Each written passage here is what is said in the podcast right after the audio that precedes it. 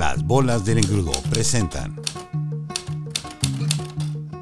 Crónicas del huevo cojo. La vida a través del golpe de teclado. Coordinación y selección de David Izazaga.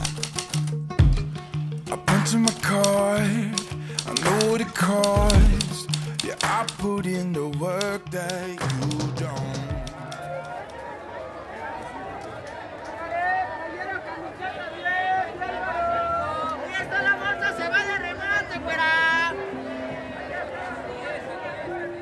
La calzada de Guadalupe, en la Ciudad de México, ha sido testigo de sangre, sudor, lágrimas y anhelos.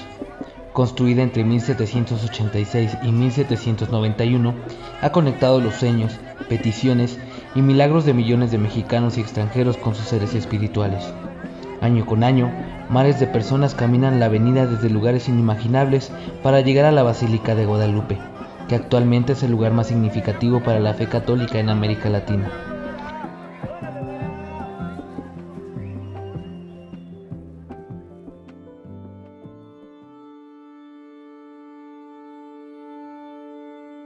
Por más de cinco siglos en el cerro del Tepeyac, que es donde termina la vialidad, ha visto llegar a su centro a millones de peregrinos, primero a los prehispánicos que adoraban a Tonantzin, posteriormente a la Virgen de Guadalupe, cuando en 1531, en los inicios de la conquista, el cerro fuera testigo del milagro guadalupano, apareciéndosele a Juan Diego.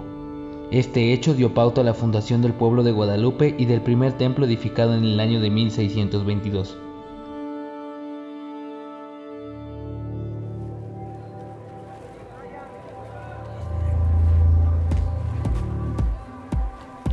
Paralelamente se encuentra la Calzada de los Misterios, flanqueada por 15 monumentos que les recuerdan a los peregrinos los misterios del Rosario, y que sirven para que, mediante los pasos, mediten sobre las virtudes marianas y rezar las Aves Marías, pero, con el paso de los años, se convirtió en una vialidad secundaria para llegar al recinto religioso. Tras varios siglos, la calzada de Guadalupe ha sufrido diferentes cambios, desde la llegada del ferrocarril, las primeras vialidades de tranvías de locomoción animal y a principios del siglo pasado, un sistema de tranvías eléctrico que con el pasar del tiempo ya llegaba hasta el primer cuadro de la ciudad.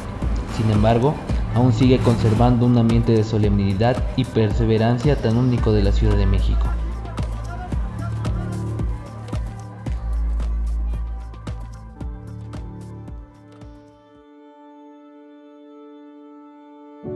Aún está de pie el edificio del orfanato para niñas San Antonio y Santa Isabel, construido en 1926, pero gran parte de sus construcciones de carácter colonial ya fueron sustituidas por pequeños edificios y casas que son más características de la modernidad. Actualmente, la calzada está flanqueada por dos vialidades que conducen en un sentido desde la avenida Reforma hasta la Basílica. En la parte central adornan gran cantidad de árboles, mayoritariamente jacarandas, que en pretemporada de primavera vuelven a la vida mágicamente, como un milagro anual a cargo de la mismísima Virgen Morena. Es increíble cómo van cayendo las flores moradas tapizando las calles en un color tan intenso que con la luz del sol se torna en un tono morado angelical. Diariamente caminan por su vialidad miles de transeúntes, desde vendedores, estudiantes, obreros, trabajadores y unos cuantos que se perciben de la más alta alcurnia. Esta avenida no discrimina a nadie, pero sí es muy contrastante. Por un lado están las plazas comerciales de Tepeyac y Misterios equipadas con supermercados y restaurantes caros, dispuestas a que las personas compren toda clase de mercancías y souvenirs. Por el otro, tiendas familiares que se esmeran en sobrevivir ante la elitización de los grandes consorcios, locales de comida, garnachas, panaderías y puestos de periódicos. En cuanto a las viviendas que se encuentran sobre la Avenida de la Fe, ocurre el mismo fenómeno. En algunas zonas están edificadas casas de lo más modernas con sus fachadas hermosas, con sistemas de seguridad inquebrantables y de donde salen autos último modelo, conducidos por personas con piel de marfil y semblante imponente.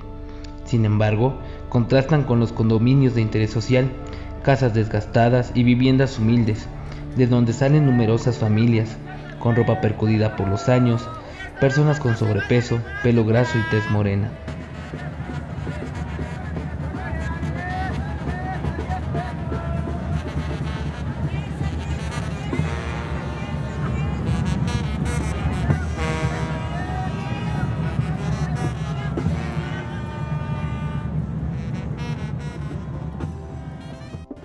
Algunos indigentes desafortunados pasan las noches en las calles, peregrinando eternamente en búsqueda del rincón más cálido y térmico que los proteja del frío.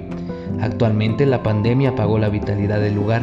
En los años anteriores pasaban durante todo el año cientos de grupos de peregrinos que en cada época diferente llegaban a la Basílica de Guadalupe en búsqueda de milagros o simplemente en agradecimiento por algún favor cumplido por la Virgen. Gremios de profesionistas, oficialistas, autoridades religiosas y gubernamentales pasaban por la calzada, alegrando la vista a los habitantes o arruinando la vida a aquellos conductores presos de los embotellamientos sin fin. El aislamiento se llevó la devoción, fe, pasión católica y millones de toneladas de basura que van dejando los peregrinos.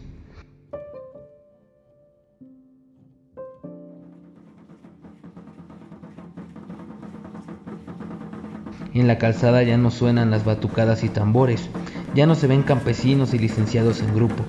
El 12 de diciembre de 2020 lo único que se vio fueron grupos de especialistas con sus atuendos blancos en cercos epidemiológicos. ¿Cuándo será el día en que la calzada de Guadalupe vuelvan a fluir los ríos de gente?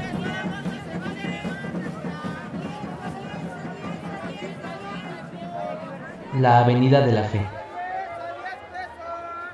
Iván Rivera.